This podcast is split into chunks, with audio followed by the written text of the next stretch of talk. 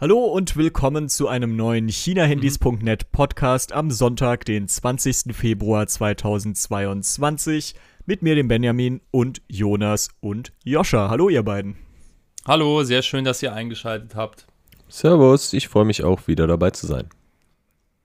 Ganz schnell zu Beginn der Themenüberblick. Wir starten direkt mit der Neuvorstellung von Realme. Die haben nämlich das 9 Pro und das 9 Pro Plus vorgestellt und die beiden Handys wollen wir uns mal ein bisschen genauer angucken. Wir haben da ja sogar schon einen Kameravergleich gemacht, da werden wir dann auch noch drauf eingehen und ein bisschen über die Unterschiede sprechen und was wir so grundsätzlich von den neuen Modellen halten. Dann geht es noch um True Wireless Kopfhörer, also diese In-Ear-Dinger mit Ladeschale quasi, kennen wir glaube ich alle. Ähm, da haben wir nämlich heute eine Umfrage veröffentlicht und schauen da einfach mal so ein bisschen auf die verschiedenen Modelle, auch auf die verschiedenen Preisklassen, weil da kann man ja von 20 Euro bis 500 Euro quasi alles ausgeben. Da wollen wir uns dann auch mal ein bisschen anschauen, was man zu welchem Preis vielleicht erwarten kann. Und ganz zum Schluss schauen wir noch auf die Neuvorstellung von Samsung, die jetzt diese Woche, meine ich, ja, diese Woche, Anfang ja. dieser Woche über die Bühne gegangen ist, genau. Da wurde das Galaxy S22, S22 Plus und S22 Ultra vorgestellt und zudem sogar noch einige Tablets. Also sehr, sehr interessant, finde ich. Genau, ich würde aber sagen, wir starten mit Realme und ehrlich gesagt bin ich in dem Thema überhaupt nicht drin, deswegen hoffe ich mal, ihr habt schon ein bisschen mehr Ahnung von den beiden neuen Modellen? Hat da jemand von euch die Spezifikationen gerade so im Kopf? Ja, also ich würde einfach äh, anfangen. Ähm, also Remy hat auf jeden Fall das Remy 9 Pro und 9 Pro Plus vorgestellt. Also ohne Pro geht heutzutage gar nichts mehr und Plus ist natürlich noch besser. Wer hätte es gedacht? Ähm, noch vorweg, weil das irgendwie ein bisschen untergegangen ist, es gab auch schon Remy 9i, das wurde zuerst in Vietnam vorgestellt, ist aber mittlerweile auch als Global Version erhältlich. Ähm, und das ist so ein bisschen im Preisbereich um die 150 Euro. Das Realme 9 Pro ähm, steigt zumindest mit einem recht hohen UVP-Preis erstmal ein. Also das, wenn man das mit dem 8 Pro vergleicht, sind wir hier auch schon höher. Also ich glaube 280 ist dann der Early Bird Preis für 628 GB Speicher. So geht es erstmal los bei 280 Euro.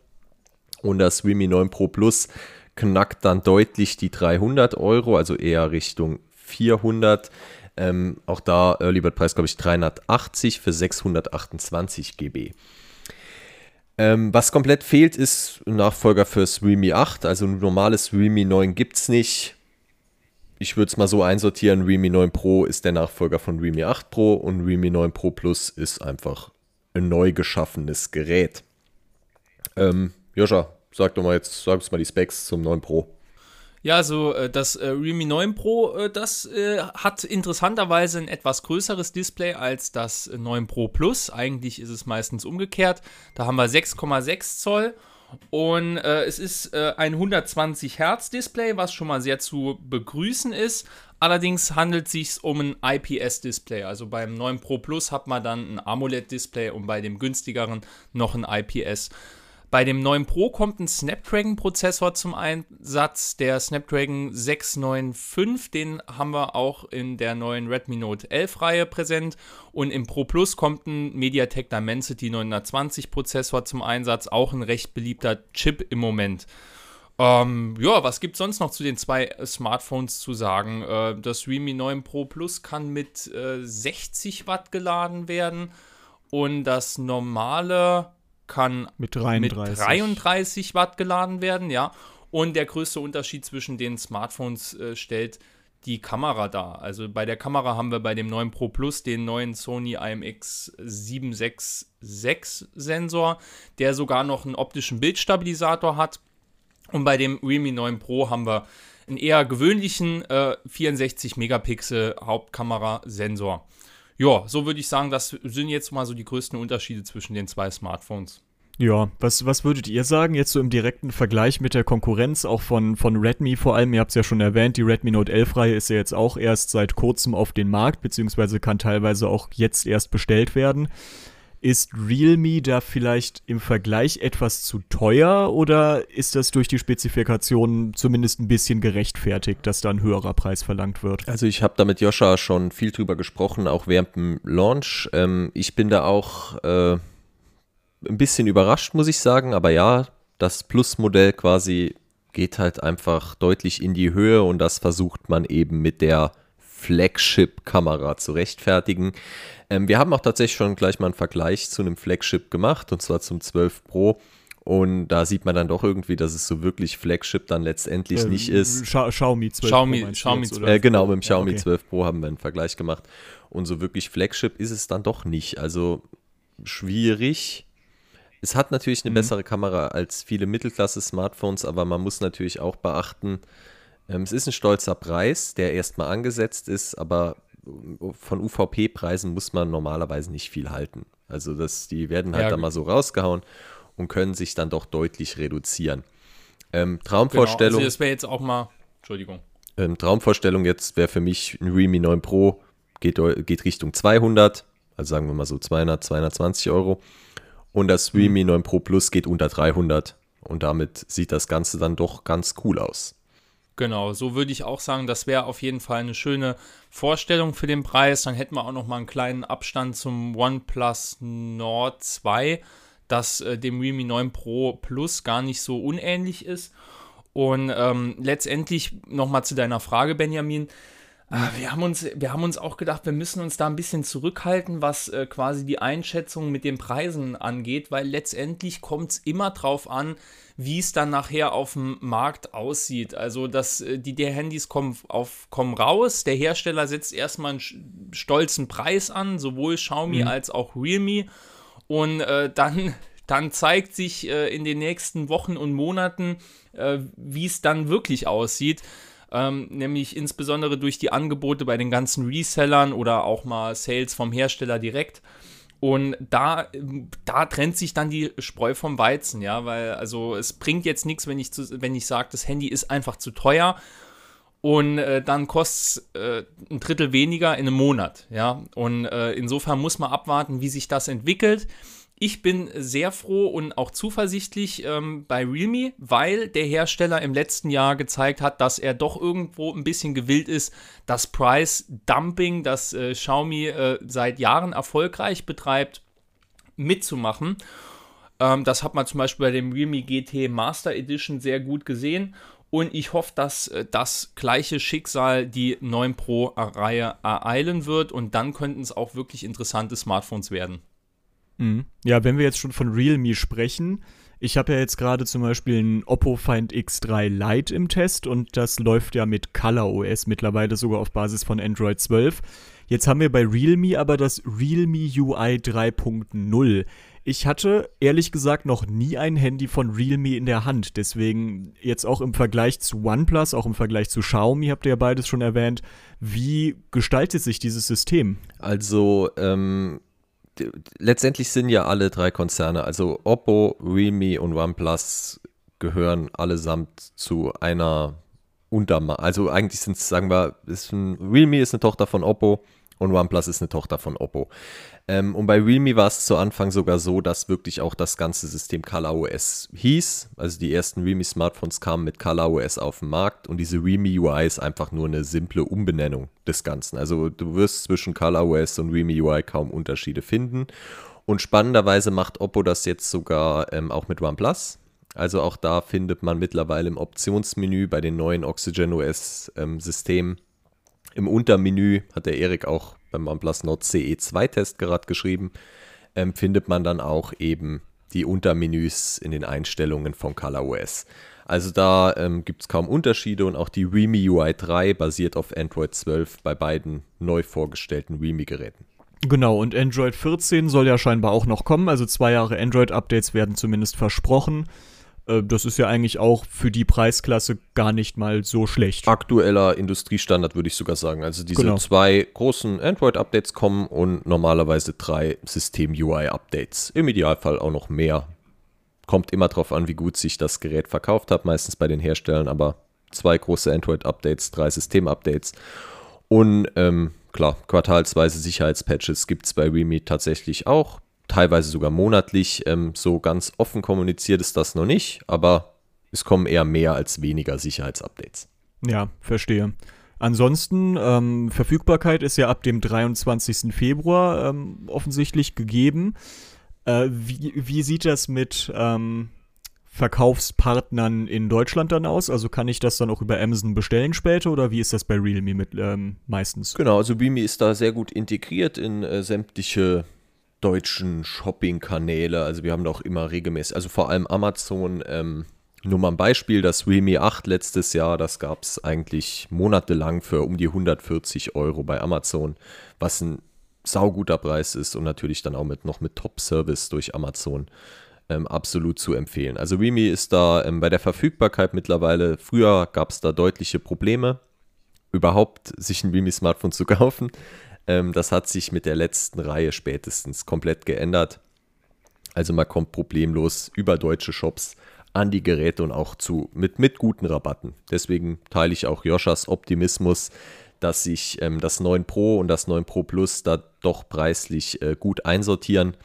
Und da wir eben schon das OnePlus Nord 2 noch hatten aus dem letzten Jahr, das Kamerasetup ist ja dem Realme 9 Pro Plus sehr ähnlich. Also dieses Flagship-like Kamerasetup, das sich vor allem durch einen OIS, also eine, eine optische Bildstabilisierung auszeichnet und eben einen recht potenten Sensor.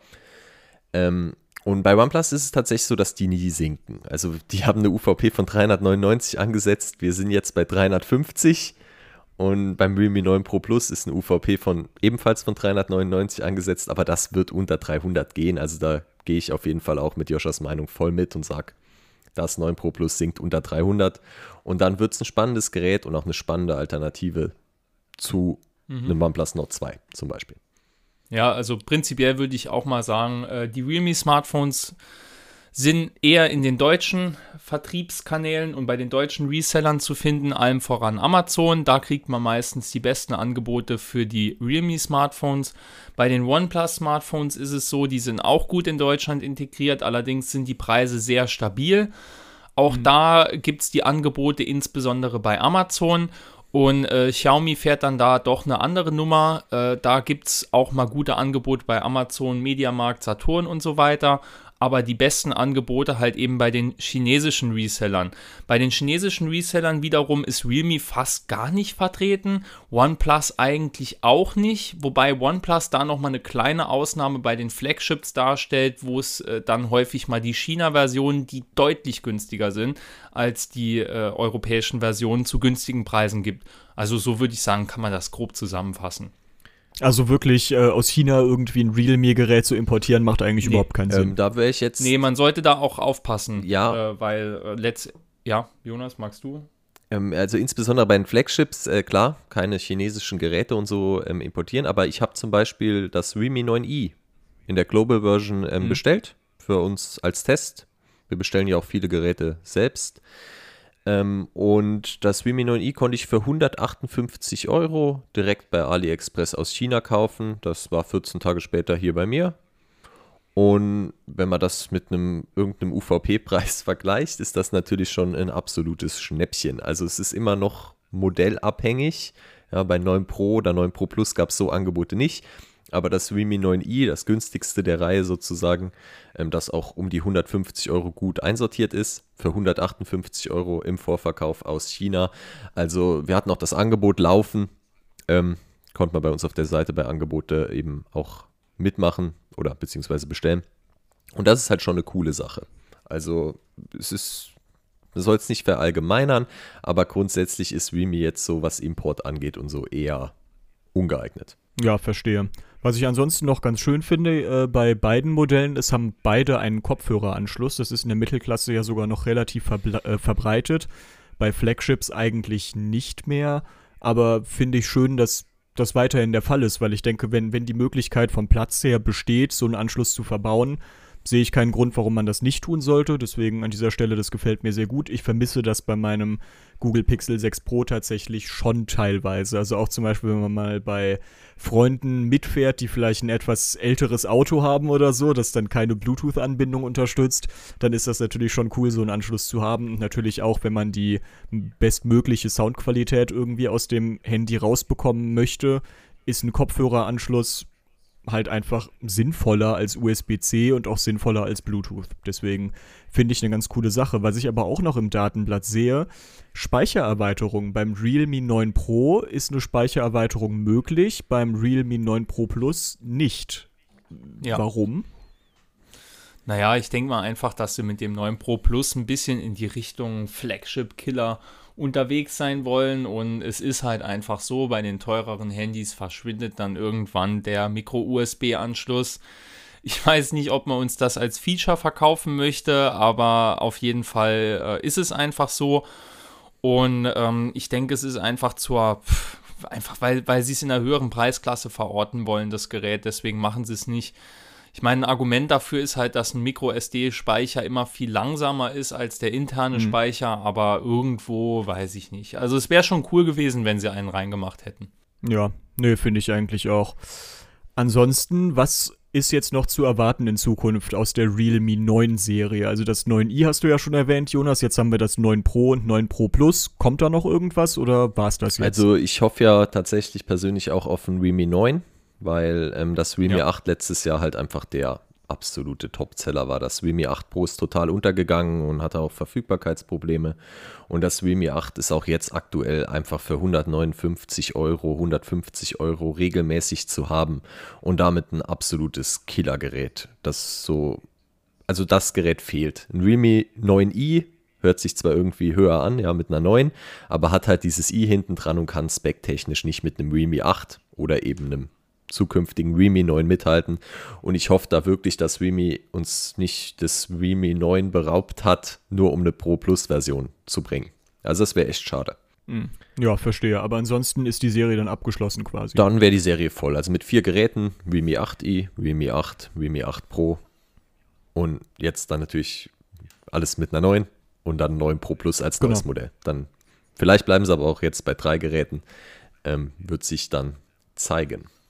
Ähm, Vielleicht bringen sie auch einfach noch drei neue raus. Man weiß es ja nie so genau. Also ja, das stimmt. letztendlich können wir das nie sagen. Aber das wäre jetzt da noch kommt. Realme's Mittelklasse-Setup und ansonsten kommt noch ähm, die Flagships. Klar. GT2 Pro. Ja, ja. Das ist eh klar. Barcelona, denke ich, werden sie da wählen. Ähm, zum Launch mhm. ist ja jetzt dann Mobile World Congress ist wieder und zwar Ende des Monats. Wir werden auch ähm, vor Ort sein und denke ich, ähm, Realme und auch alle anderen Hersteller werden da sehr spannende Geräte vorstellen. Kann ich mitkommen? ja, Barcelona wäre mal wieder schön. Ich bin auch schon länger nicht mehr in Spanien gewesen. Naja. Ansonsten glaube ich, dass wir das Thema Realme damit eigentlich mehr oder weniger abgeschlossen haben. Deswegen, wenn ihr dazu nichts mehr loswerden wollt, würde ich sagen, machen wir mit True Wireless Kopfhörern weiter, oder? Ja, gerne. Auf jeden Fall. Ja, ist ja auch ein cooles Thema, finde ich. Also für mich, um ehrlich zu sein, gar nicht mal so extrem interessant wie für manche andere vielleicht, weil ich bin ehrlich gesagt großer Fan von Over-Ear-Kopfhörern. Ich finde das einfach deutlich angenehmer. Ich habe nicht so gerne irgendwelche Dinger im Ohr stecken. Das fühlt sich irgendwie einfach seltsam an und dann fallen die irgendwie teilweise raus oder die Passform ist nicht ideal oder sowas und auch von der Klangqualität macht es natürlich nochmal einen Unterschied. Trotzdem muss man sagen, nicht erst seit den Apple AirPods sind solche TWS Ohrhörer unglaublich beliebt und wir haben ja auch schon wirklich viele Modelle getestet von ganz vielen verschiedenen Herstellern. Und da würde mich als erstes interessieren, ist euch ein Modell aus welchen Gründen auch immer besonders im Gedächtnis geblieben? Gab es da vielleicht eins, was besonders toll war oder irgendein herausragendes Feature hatte oder auch irgendeinen, der besonders schlecht war? Das würde mich auf jeden Fall mal interessieren. Also ich, ich kann da ganz, äh, ganz, ganz, ganz klar ein, äh, ein ganz großes Lob an den Hersteller One More aussprechen, der die Stylish Headphones, die One More Stylish auf den Markt gebracht hat. Boah, ich weiß gar nicht, wann das war. Das muss schon ewig lang her sein. 2019, mhm. ja, Mitte 2019 getestet ähm, Kopfhörer, die es teilweise für so um die 50 Euro gab. Besonderheit war da aptX, also ein sehr hochauflösender Bluetooth-Codec. Und ähm, man muss ja sagen, bei uns testet die äh, günstigen Kopfhörer ja insbesondere der Max Drechsel. Und genau. äh, der schreibt dann da immer ewig lange Testberichte, die länger sind als unsere Flagship-Tests. Und ich muss oh, sagen, ja. ich halte ich halt viel auf seine äh, Einschätzung. Und der hat die damals getestet und hat gesagt, boah, das ist der Hammer. Die sind richtig gut. Und äh, da ich selbst welche gebraucht habe, habe ich mir die dann besorgt. Und ich muss sagen, äh, einfach genial. Ich nutze die auch seit zweieinhalb Jahren, was in meinem Fall schon, sage ich jetzt mal, relativ außergewöhnlich ist, dass ich ein Elektronikprodukt so lange verwende, weil ja doch immer wieder was Neues kommt. Mhm. Und äh, ich hatte auch einige TWS-Kopfhörer getestet in der Zeit dazwischen, bin aber immer wieder zu denen zurückgekommen, äh, weil dieser, dieser Klang einfach klasse ist. Ist einfach klasse. Es macht Spaß, damit Musik zu hören. Und das äh, finde ich äh, haben die äh, für mich zu äh, dem True Wireless Kopfhörer äh, für mich persönlich irgendwie gemacht und äh, also die kann ich voll empfehlen. Mhm. Ja, Jonas, ich habe bei dir schon rausgehört, du bist kein allzu großer Fan von In-Ear-Kopfhörern, also eigentlich genauso wie ich. Ähm, ja, also bei mir ist so ein bisschen das Problem, dass mich diese, diese Abdichtung, ähm, das ins Ohr stecken, eindrehen, das ähm, stört meinen Gleichgewichtssinn. Und dadurch bin ich ein bisschen darauf angewiesen, diese Half-In-Ears, Halb-In-Ears, wie auch immer man das nennen will, ähm, zu nutzen. Mhm. Und da bin ich irgendwie bei den Huawei FreeBuds 2 hängen geblieben. Die müssten auch schon mittlerweile wahrscheinlich zwei Jahre, drei Jahre, drei Jahre haben die, glaube ich, auf dem Buckel. Ähm, und das sind tatsächlich so meine Daily-Kopfhörer, wenn ich unterwegs bin, im Flugzeug, was auch immer. Also ich brauche da auch kein Noise-Canceling oder sonst was. Ähm, und damit höre ich Musik. Das ist natürlich so basstechnisch überhaupt, also die Musikqualität von Half In-Ears und In-Ears kann man nicht vergleichen. Also ich kann auch normale In-Ears ausprobieren, so ist es nicht. Ähm, und das kann man nicht vergleichen, aber es geht mir da so ein bisschen um den Komfort. Und ich kann mich einfach nicht ja. dran gewöhnen. Ja. Hm, ich denke, ja. denk, was Jonas da gesagt hat, ist ein Punkt, den man auf jeden Fall nochmal betonen sollte der klangliche Unterschied zwischen Half-In-Ears, also solchen Kopfhörern wie, ich glaube, die AirPods der ersten Generation, diejenigen, die man ins Ohr einlegt, mhm. im Vergleich zu In-Ear-Kopfhörern, die man mit so einem Stöpsel da reinsteckt, der ist brachial.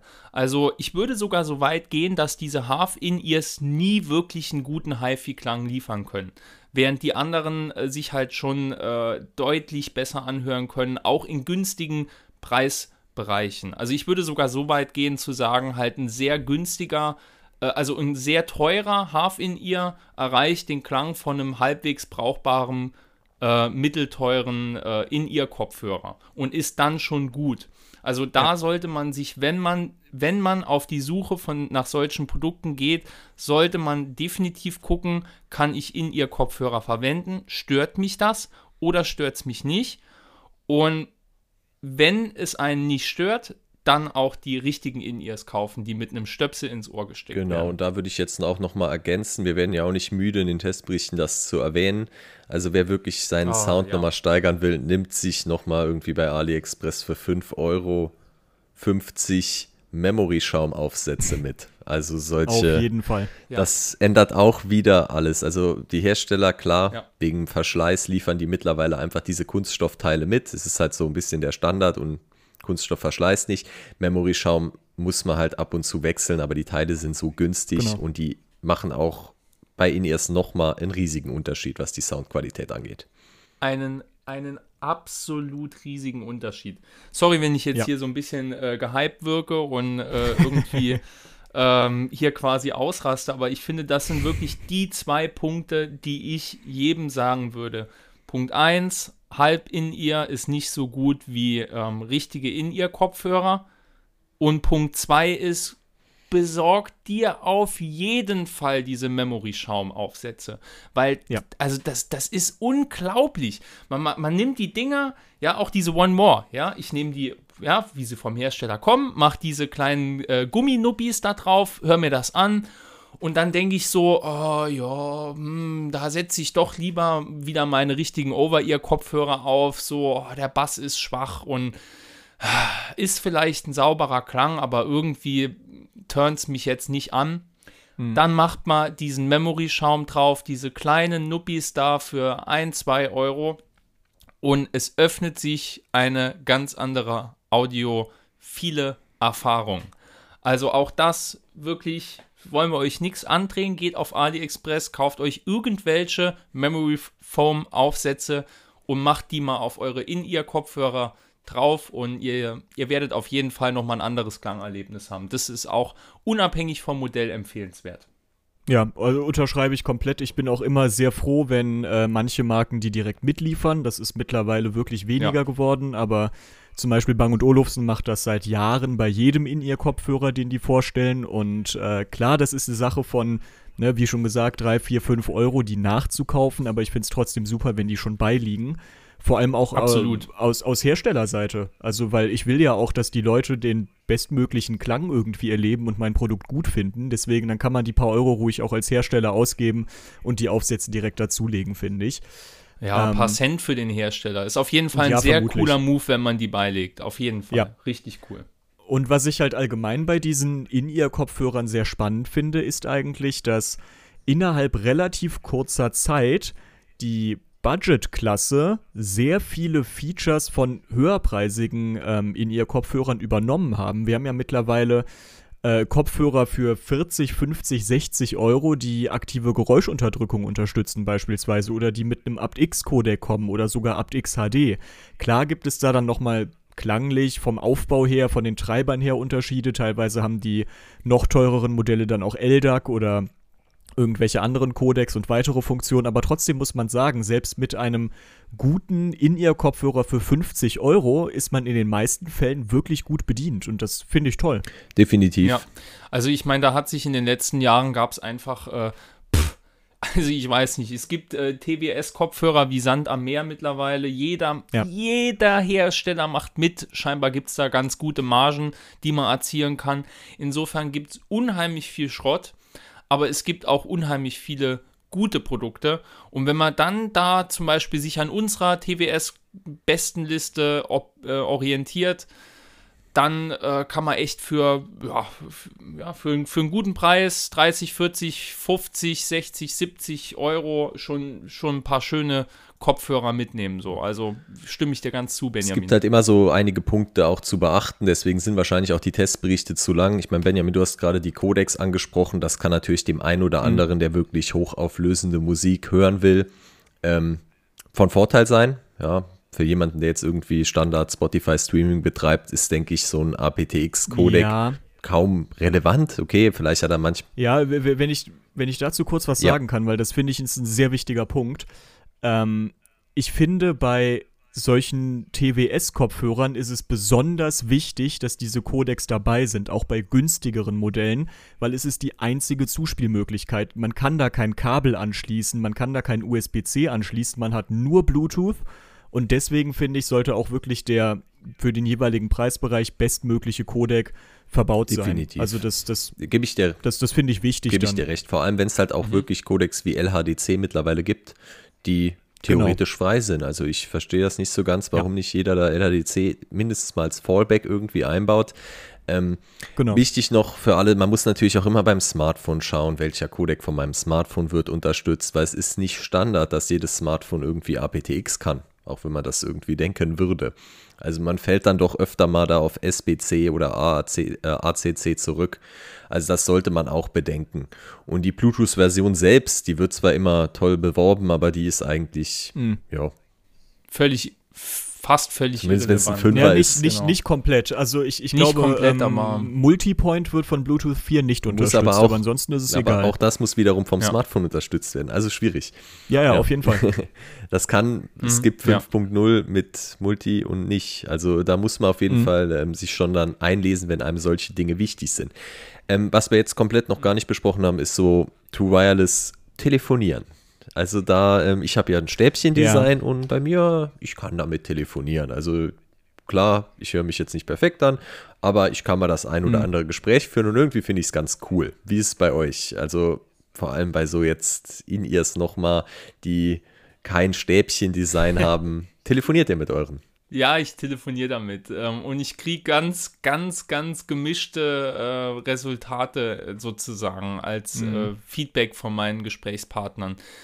Also, ich würde sagen, wenn man drin ist, kann man echt super damit telefonieren. Ja, und äh, wenn man draußen unterwegs ist und es nicht windisch, wind, windig ist, dann geht es in der Regel auch. Aber wenn es windig ist oder man irgendwie schnell geht oder so, ach, dann kommt es schon aufs Modell an und äh, dann wird es halt manchmal schwierig. Ähm, ja, aber, aber ich mach's und äh, ich mach's immer so mhm. lange, bis sich einer beschwert.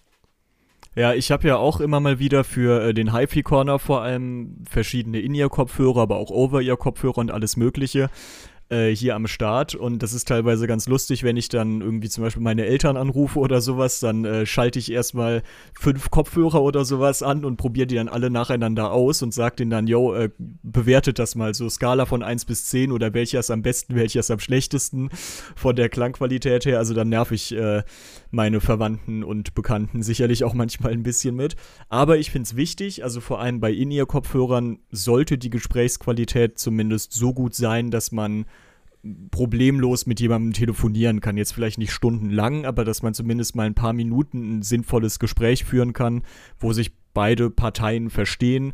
Das finde ich, das, das sollte schon Grundvoraussetzung sein irgendwie. Ich habe oft ja. das Gefühl, dass das Problem ist, dass diese In-Ear-Kopfhörer sehr stark gerichtete Mikrofone haben, weil die ja letztlich eine relativ weite Entfernung bis zum Mund zurücklegen müssen, in Anführungsstrichen. Und äh, deswegen sind die Mikrofone sehr gerichtet. Und wenn man den Kopfhörer nur ein bisschen weiter in eine oder in die andere Richtung dreht, dann geht diese Richtwirkung verloren. Und dann hat man sehr viele Umgebungsgeräusche drauf und kann die Stimme schlechter verstehen. Das ist also viel, viel. Ich denke mir manchmal, vielleicht sollte man direkt drei oder vier Mikrofone einbauen, dann könnte man dieses Problem vielleicht durch die Software am Ende lösen. Ja, macht man ja mittlerweile auch tatsächlich unter anderem wegen genau. einem anderen spannenden Feature. Also man kann ja nicht nur telefonieren mit den Dingen, sondern man hat dann auch noch diese ANC, Active Noise Cancelling, das ähm, quasi genau. Umgebungsgeräusche aufgezeichnet, in denen die dann quasi neutralisiert werden. Ähm, auch das genau, nicht ja. zu vergleichen mit Over-Ears, um das nochmal klarzustellen, aber mit mhm. abgedichteten Kopfhörern definitiv eine coole Sache. Also auch da werden schon 50, 60 Euro Modelle tatsächlich immer besser. Und auch ja. eine spannende Entwicklung, ja. Also, wie Joscha schon sagt, es gibt zwar Modelle wie Sand am Meer, aber man merkt da wirklich noch eine deutliche Weiterentwicklung. Und noch eine Sache, die ich gerne ansprechen würde, ist die App. Also nutzt ihr eine App mit euren mhm. Kopfhörern, weil das wird ja auch, also Updates und so, da kann man ja schon was machen. Also sei es nur ähm, ein Soundcore Liberty 3 Pro, der dann per Update mm, mal richtig. noch einen neuen Codec hinterhergeschoben bekommt. Also es ist. Ja, das, das fand ich, das fand ich auch sehr verrückt. Cool. Äh, das das habe ich so auch noch nie gehabt. Also ja, was heißt cool? Es wurde halt so angekündigt, dass er LDAC kann und er konnte es nicht ah, und dann kam okay. ein Update und dann konnte er es plötzlich. Also ich, ich würde mich hüten, das positiv zu bewerten, aber zumindest schön, dass das Update noch gekommen ist. Ah, ich dachte, ähm, sie hätten es einfach so gemacht. nee, leider nicht. Das, das wäre natürlich cool. Aber ansonsten muss ich sagen, teilweise benutze ich die App. Bei Soundcore zum Beispiel kann die ja auch ein bisschen was. Man hat ja die Möglichkeit, so Klangprofile zu erstellen, beispielsweise, was echt ein cooles Feature ist. Bisschen Spielerei vielleicht, aber das finde ich trotzdem ganz nice. Ähm, bei Bang Olufsen zum Beispiel benutze ich die App auch sehr gerne. Da gibt es ein paar ganz gute Optionen. Äh, zum Beispiel, dass man die ähm, Hinweistöne ausschalten und einschalten kann, dass man äh, verschiedene Equalizer ähm, Presets quasi speichern kann und wenn man dieses äh, Preset dann einmal ausgewählt hat, dann wird das auf dem Kopfhörer gespeichert. Und wenn man den Kopfhörer mit einem anderen Gerät verbindet, dann ist dieses Preset weiterhin aktiv, auch wenn die App dann nicht installiert ist. Das finde ich mhm. auch ein ganz Bei Soundcore Feature. auch so. Ich glaube, bei Soundcore ist es auch so, zumindest bei meinen äh, Over-Ears von Soundcore. Man kann natürlich auch die, ja, also die so Steuerung anpassen, ist natürlich auch praktisch mit den Apps. Also, dass diese Apps kommen und unterstützt ja. werden, nicht nur für Update. Also, ist einfach cool, dass es jetzt die Möglichkeit gibt, auch da Klangprofile zu erstellen, Sachen zu updaten und die Einstellung ja. individuell anzupassen. Also wenn du halt bestimmte Dinge nicht brauchst, ja. ähm, kannst du die entfernen oder kannst andere Belegungen machen. Auch klar, was sind deine Vorlieben? Telefonierst ja. du öfter? Hörst du eigentlich nur Musik? Solche Dinge. Richtig. Google Assistant. Oder also auch den Sprachassistenten auch, auswählen, genau. Genau. Ich, ich, würde persönlich auch sagen, es ist ein schönes Feature, äh, wenn man eine gute App hat, vor allen Dingen wegen der Equalizer und für den ja. einen oder anderen mit Sicherheit auch wegen der Steuerung.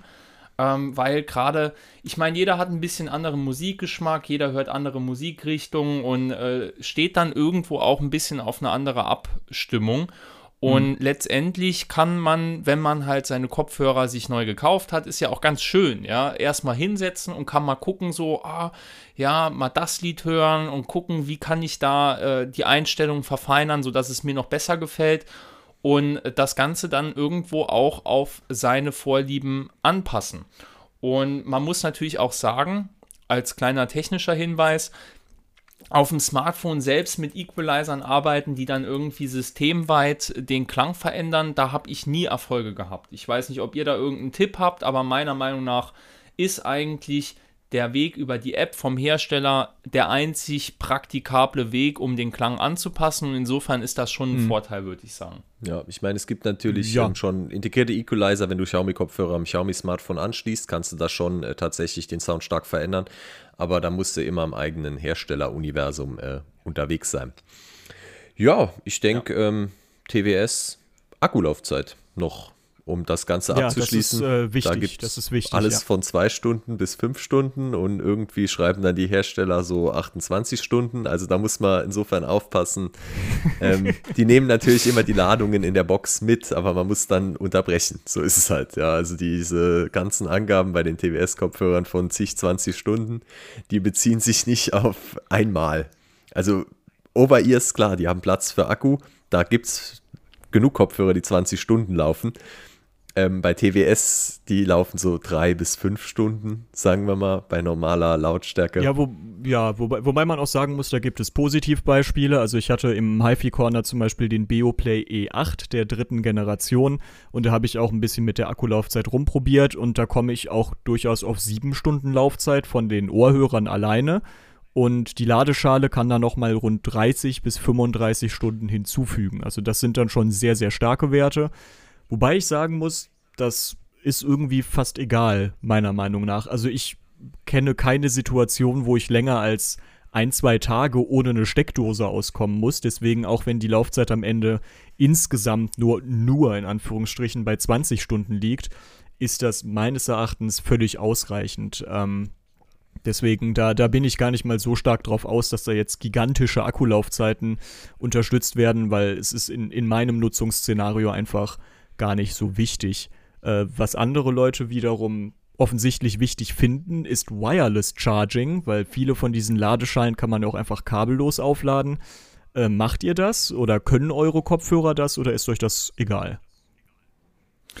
Ja, ich habe welche, die es können. Ähm, ist irgendwie eine Sache, man denkt sich, es ist super cool, aber ob man jetzt das Kabel einmal alle zehn Tage da reinsteckt mhm. oder ob man das auf einer Schale platziert.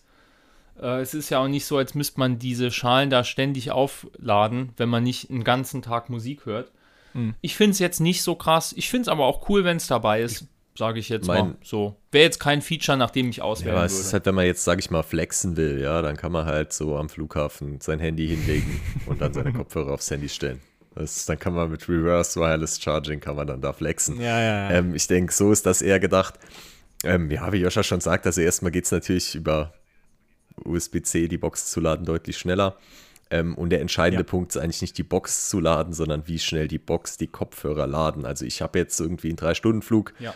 habe drei Stunden Musik gehört, mache die Dinger danach in die Box und 20 Minuten später kann ich wieder zwei Stunden Musik hören. So ungefähr sollte das funktionieren. Ja. Und das, ähm, ja, unterscheidet sich halt wirklich noch sehr stark bei den ganzen Kopfhörern. So diese ganzen Laufzeiten, je nachdem, wie laut, je nachdem, welche Features. Ja. Klar, mit ANC und solchen Sachen reduziert sich die Akkulaufzeit natürlich eher. Und je nach Codec auch. Je nach Codec.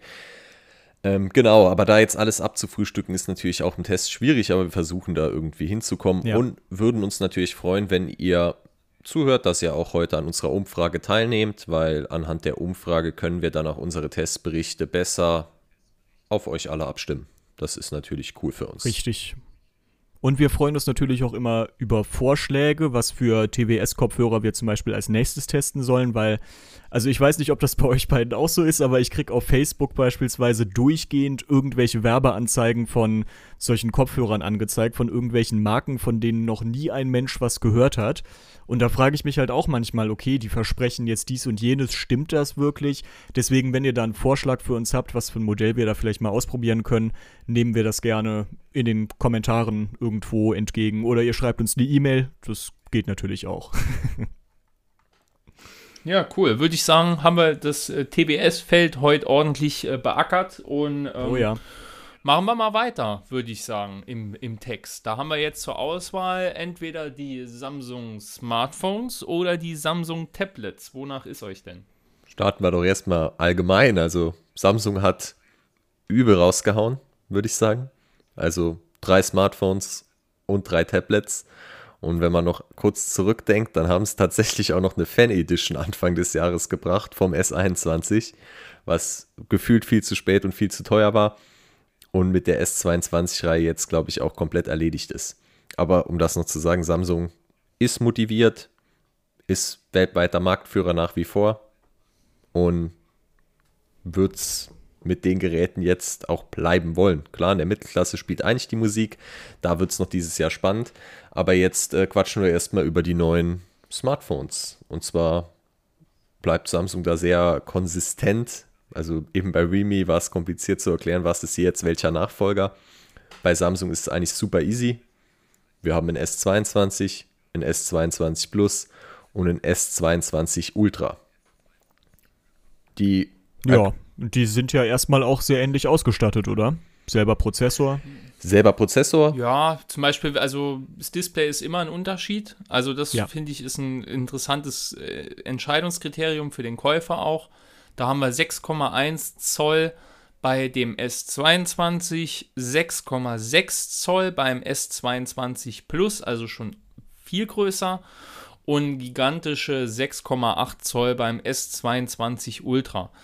Ähm, mhm. Immer sind es 120 Hertz AMOLED-Displays. Ähm, die Auflösung ist beim S22 Ultra höher, wobei wir das als Marketing-Feature eigentlich abtun.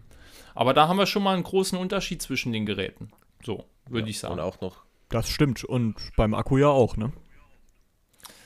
Ja, beim Akku entsprechend auch. Ähm, das kleinste hat den kleinsten, das größte hat den größten, wobei Richtig. die Akkukapazität insbesondere bei dem S22 mit 3700 mAh schon recht niedrig ist. Also da bin ich mal gespannt. Man muss sagen, also ja, vor allem pos positiv sorry. natürlich S22, das normale, ist ein kleines Smartphone. Allein schon das reicht wiederum als Alleinstellungsmerkmal auf dem aktuellen Markt, finde ich aus. Also ein kleines Smartphone mit Flagship-Specs. Ähm, ja, aber ich frage mich auch 3700, also wenn Xiaomi ins 12er, Xiaomi 12 4500 packt, Samsung 3700, also das ist schwierig. Ähm, bin gespannt, was für eine Akkulaufzeit. Ja, und vor allem, dass das, dass, das, dass das Modell mit dem kleinsten Akku auch das ist, was am langsamsten lädt. Also ist von, von den Preisen her sicherlich sinnvoll, aber ansonsten ist es eigentlich nicht sinnvoll. Also andersrum wäre der ja fast besser. Da muss man dann, glaube ich, ja. auch ein bisschen gucken, ob das kleinere Display wirklich genug Energie einspart, sage ich mal, um da ja eine vernünftige Laufzeit irgendwie rauszukitzeln. Mhm. Weiterer Punkt ist dann natürlich der Exynos-Prozessor. Da müssen wir auch mal schauen, wie effizient der tatsächlich arbeitet. Nachdem der Snapdragon 8 Gen 1 ja, naja, zumindest äh, was, was Hitzebeständigkeit angeht, nicht positiv aufgefallen ist, glaube ich, wird das auch nochmal sehr spannend, wie der Samsung-eigene Prozessor da abschneidet. Ja, definitiv. Ja, müssen wir uns Samsung angucken. fertigt ja auch spannend, den ja. Snapdragon Gen 8, also die sollten eigentlich ähnlich sein. Also mhm. warten wir erstmal Tests, die Tests ab, aber ähm, letztendlich sind die Prozessoren sicher immer schon ähnlich gewesen. Der Exynos immer ein bisschen schlechter. Ähm, was auch klar ist, wo es auch ein paar Rückfragen jetzt in letzter Zeit zu gab, ähm, der Exynos und der Snapdragon, die verändern natürlich auch die Kameraqualität wo wir jetzt gerade bei den Kameras sind. Ähm, es gibt neue Sensoren. Man setzt jetzt Pixel-Binning-Sensoren 50 Megapixel sowohl beim S22 als beim S22 Plus. Setzt man auf 50 Megapixel Hauptkamera mit Pixel-Binning. Und das ähm, Ultra bekommt wieder einen 108 Megapixel Sensor. Das alte Ultra hatte den auch schon. Ähm, ja, noch ein Hauptunterschied das S22 Ultra könnte auch ein S22 Note sein. Es hat nämlich das, was ein Note immer hatte, einen Stift dabei. Also ich glaube nicht, dass Samsung noch ein Note-Smartphone bringt dieses Jahr. Das Ultra ist das neue Note-Modell. Ist das neue Note, ja, Ja. klar. Ja, das Die werden wohl auch. nicht zwei Smartphones mit einem Stift rausbringen. Also Nee, ist ja richtig. eh schon ein exotisches Feature. Könnt ihr uns Ja. auch gerne mal in den Kommentaren äh, zum Podcast, falls jemand Lust hat, äh, sagen, ob ihr das irgendwie cool findet, da mit dem Stift auf eurem Smartphone rumzu äh, tippen. Ich finde es sehr exotisch, muss ich sagen. Aber Ja. naja. Also für mich ist das, also ich habe es noch nie gemacht, um ehrlich zu sein. Also bei Tablets durchaus mal, bei einem Smartphone bin ich irgendwie noch nie auf die Idee gekommen. Was ich aber ganz ehrlich sagen muss, ich finde, das S22 Ultra ist ein richtig, richtig schönes Smartphone geworden. Also ich finde vom Design her sieht das einfach geil aus. Also allein, allein das würde für mich schon fast den Aufpreis rechtfertigen, glaube ich, weil also optisch so dieser schon fast Block eigentlich mit diesen abgerundeten Ecken, ich finde das total geil. Ja, sprechen wir doch dann gerade mal über Preise, ähm, wenn es für dich den Aufpreis rechtfertigt. Also ähm, starten tut S22 bei 850. Okay, dann ähm, kommen wir beim S22 Plus, knacken wir dann die 1000 und zwar um 50 Euro, also Ja. 1050. Und beim Ultra geht es dann nochmal 200 Euro hoch, also ab 1250 geht dann die Ultra-Variante los. Ähm, ja, es sind, sagen wir mal, heutzutage eigentlich normale Flagship-Preise. Samsung als Marktführer gibt da natürlich auch die Preise für die Konkurrenz vor und der Rest wird sich daran orientieren. Ja, was man bei Samsung leider. auch sagen muss, was man bei Samsung ja auch sagen muss, ist, dass die Preise beim Release schon auch recht schnell ähm, dann sinken in den kommenden Monaten. Also Ja.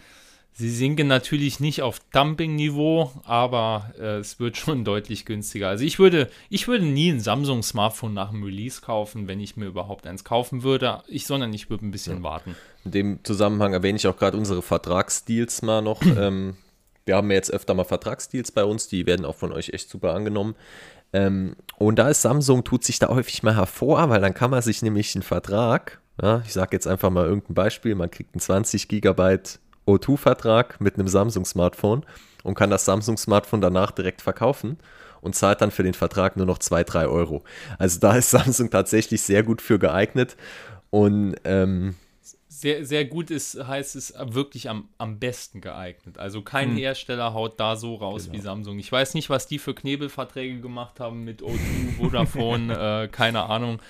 Aber da, also da, da geht schon Aber einiges. es, dadurch dampen sich, äh, weil du eben vom Preisdumping gesprochen hast, durch solche Aktionen, äh, dass eben so eine große Flut an Geräten dann plötzlich am Markt ist, die günstig verkauft wird, in Anführungszeichen, ähm, reduzieren Genau. sich dann auch die Preise für die Samsung Flagships recht schnell. Ähm, ja, also kleines Smartphone S22, richtig coole Sache und aus unserer Sicht, da wir mit 1000 Euro Smartphones uns da wirklich meistens zurückhalten, auch was Tests angeht, weil ja, wir doch eher dann für günstigere Geräte da sind. Ähm, wir werden einen S22-Test machen, weil es eben dieses geile Alleinstellungsmerkmal klein hat. Ähm, aber ob wir jetzt einen Ultra wirklich testen, wenn dann später, also jetzt aktuell erstmal ist S22 auf jeden Fall Priorität und definitiv spannend ausgestattet. Noch allgemein für alle Geräte gilt, weil Samsung hatte ja früher mal wirklich noch bei Flagships Speichererweiterung oder sowas. Hast du ja eben auch schon bei Hm. Vimeo angesprochen, Benjamin. Also das gibt es alles nicht mehr. Es gibt keine Speichererweiterung, es gibt keinen Kopfhöreranschluss. Das sollte jedem klar sein. Ja, das ist richtig, aber auf jeden Fall USB-C und USB-C über USB 3 oder Über nicht? drei. Das macht Samsung Äh, immer. drei. Ah, Wahnsinn, Wahnsinn. Nee, Das Samsung macht das, Samsung hat das schon ewig, also schon Ewigkeiten in der Flagship-Reihe. Also kein Hersteller hat das bei den Flagships so konstant gemacht wie Samsung. Ja, Google hat das ja sogar in der Mittelklasse auch schon seit Jahren. Also eigentlich ist es vor allem Xiaomi ja eigentlich, die da ein bisschen hinterherhinken, Ja, oder? andererseits hat Google Die keinen Chinesen Desktop-Modus und macht so kann man schon hinfällig, ob es USB 3 hat oder nicht. Naja, gut, zu, zumindest zur ähm, Übertragung von äh, Bildmal, also von, von, wie heißt das, äh, für, für einen Videostream ist es ja durchaus sinnvoll. Also da ist USB 2 ja auch dann an seine Grenzen gestoßen, immer wenn man das Smartphone zum Beispiel einfach an den Fernseher anschließen möchte oder so. Aber bin stimmt, ich halt ja, mit äh, jedem Art von kontaktloser Übertragung besser bedient. Würde ich jetzt mal sagen. Also ich glaube, der einzige Einsatzzweck, dass ich jetzt wirklich äh, da ähm, USB 3 nutze, wäre diese Desktop-Option. Die hat Samsung mit DeX und entsprechend hat Samsung natürlich auch überall diese Dreier-Anschlüsse drin. Macht ja Sinn. Ähm, Huawei hat es, aber Genau. Und das Android selbst hat es eingestellt. Ich weiß auch nicht warum. Also jetzt will ich auch kein neues Fass aufmachen. Ähm, warum Android von sich aus keinen geilen Desktop-Modus anbietet, ist mir das absolute, ist das größte Rätsel überhaupt.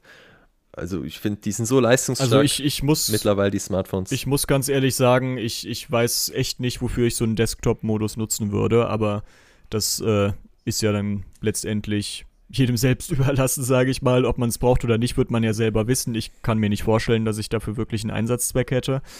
Ähm, was man aber jetzt ja gesehen hat, ist, dass Samsung in den letzten Monaten deutlich enger mit Google zusammenarbeitet als zuvor. Deswegen könnte ich mir vorstellen, dass da vielleicht früher oder später mal Synergien genutzt werden und Android dann auch von Haus aus so einen Desktop-Modus bekommt, weil Samsung setzt ja jetzt zum Beispiel auch auf Wear OS wieder statt auf Tizen, das Betriebssystem, was die vorher auf Smartwatches und auch auf Fernsehern und äh, solchen Sachen installiert haben. Ähm, gleichzeitig wird ja auch das Pixel 6 und Pixel 6 Pro viel mit Samsung-Teilen ausgestattet. Also da haben wir jetzt ja wieder so eine Zusammenarbeit, die es einige Jahre lang nicht wirklich gegeben hat. Deswegen, da bin ich ganz guter Dinge, dass da vielleicht noch ein bisschen was kommt in die Richtung. Hoffen wir es mal. Gutes Stichwort Ja. ist es eigentlich. Ähm, Und Wo wir, Android. genau, wo wir doch mal gerade über Tizen, Google Pixel und äh, Samsungs Desktop-Modus sprechen, Ja. kommen wir doch zu den Tablets von Samsung, der Tab S8-Reihe, die jetzt auch noch vorgestellt worden ist, neben den Smartphones. mit drei Snapdragon. Tablets, drei Tablets mit Snapdragon. Da genau, müssen wir und vielleicht noch kurz aufklären, äh, gerade noch, das haben wir eben ein bisschen äh, vergessen. Also die, ähm, ja, die S22-Reihe kommt immer mit Exynos, also mit Samsung eigenem Chipsatz. Ähm, in Europa. bei uns in zumindest. Europa, genau. In China und in USA wird Qualcomm geliefert. USA. Spannend jetzt bei den Tablets Genau. ist, dass da auch bei uns der Snapdragon 8 Gen 1, also der potenteste Prozessor aktuell auf dem Markt In allen drei Geräten. Genau. Genau. Da sieht man auch schon gleich, das sind drei Geräte, die ähm, alle irgendwo High-End sind oder High-End sein wollen. Ähm, die sich wiederum auch in der Größe unterscheiden. 11 Zoll beim günstigsten S8, 12,4 beim S8 Plus und 14,6 Zoll beim S8 Ultra. Also 14,6 Zoll, was sagt ihr denn dazu? Das ist ja mal eine Ansage. Also ich kenne viele Leute, die sagen, oh, ich will einen Laptop, aber der sollte nicht größer als 13 Zoll sein, bitte.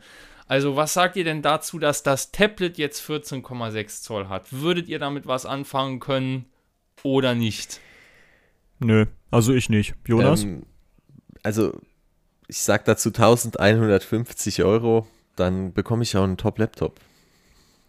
Ja, das ist sowieso noch so ein Punkt. Also ich persönlich muss eh sagen, dass ich für mich selber nicht sehe, wo ich ein High-End-Tablet benutzen würde.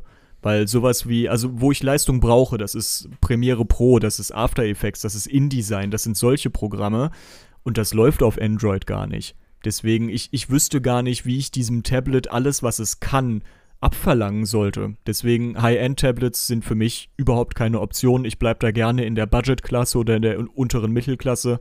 Das reicht für das, was ich mache, nämlich zwischendurch mal Netflix streamen, ein YouTube-Video gucken und vielleicht mal einen Videoanruf. Dafür reicht das völlig aus. Deswegen, äh, diese Preise sind meiner Meinung nach sehr hoch, vielleicht angemessen, vielleicht auch nicht, das weiß ich nicht, aber ich würde es nicht benutzen und auch nicht kaufen. Also ich denke mal so Hm. dieser, Ja, dieser spannend, Stift, ja, so dieses Mitschreiben in der Uni, digitales Mitschreiben, solche Dinge und gleich irgendwie Mitschriften gestalten.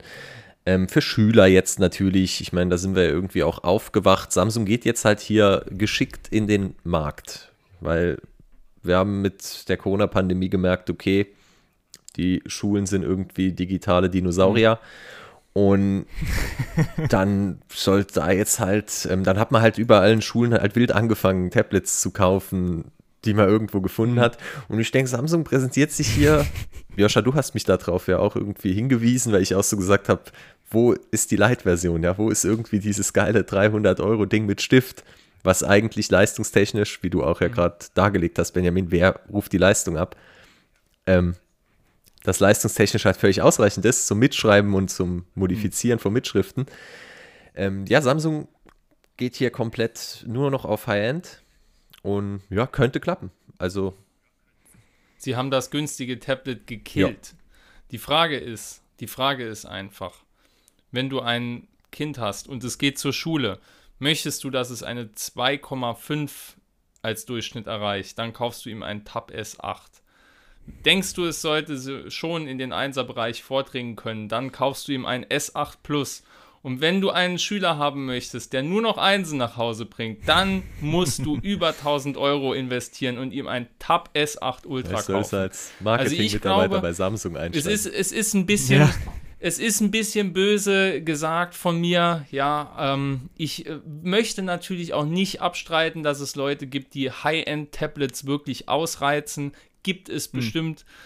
Ähm, aber ich glaube, eine ganz große Abnehmerschaft wird Samsung bei diesen Geräten finden, bei übermotivierten Eltern, die denken, ja, mein Kind, das muss richtig krass sein, das muss auch mit was richtig krassem arbeiten können und deswegen kaufe ich dem jetzt ein Tab S8 Ultra, dann bringt das, da, dann wird das in der Schule noch viel besser.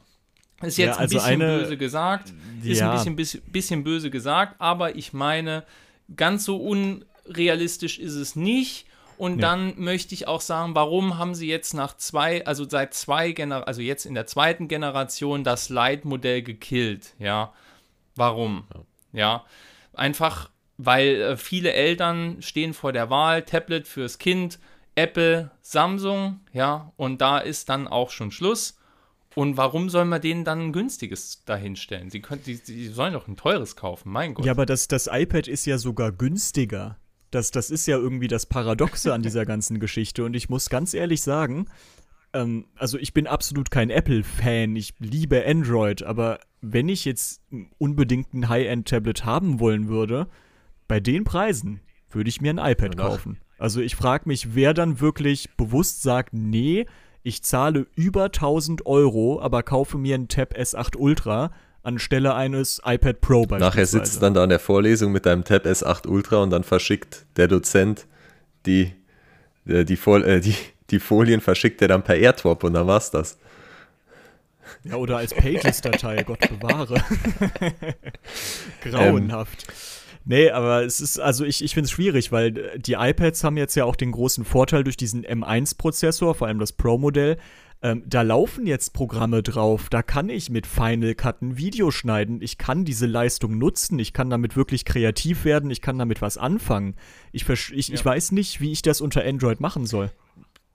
Ja, ich, ich würde es auch, ich würde sogar auch mitgehen. Ich glaube, wenn du das Ding professionell einsetzen möchtest, bist du wahrscheinlich, Klammer auf, ich habe keine Ahnung, Klammer zu, mit einem iPad besser beraten, weil ich auch denke, dass diese, diese ganze Integration von den Apps äh, unter macOS und äh, dem ähm, iOS besser läuft. Ja, iPadOS also, heißt ich es weiß genau. nicht heißt es iPad OS, okay, ja. Ja, genau. das heißt tatsächlich. Also ich meine, ich sehe es, ich sehe es auch auf dem Mi Pad äh, 5, das ich nutze, was immer noch, wo ich immer noch sage, klasse Gerät, ja. Hm. 300 Euro, tolles Ding, ja.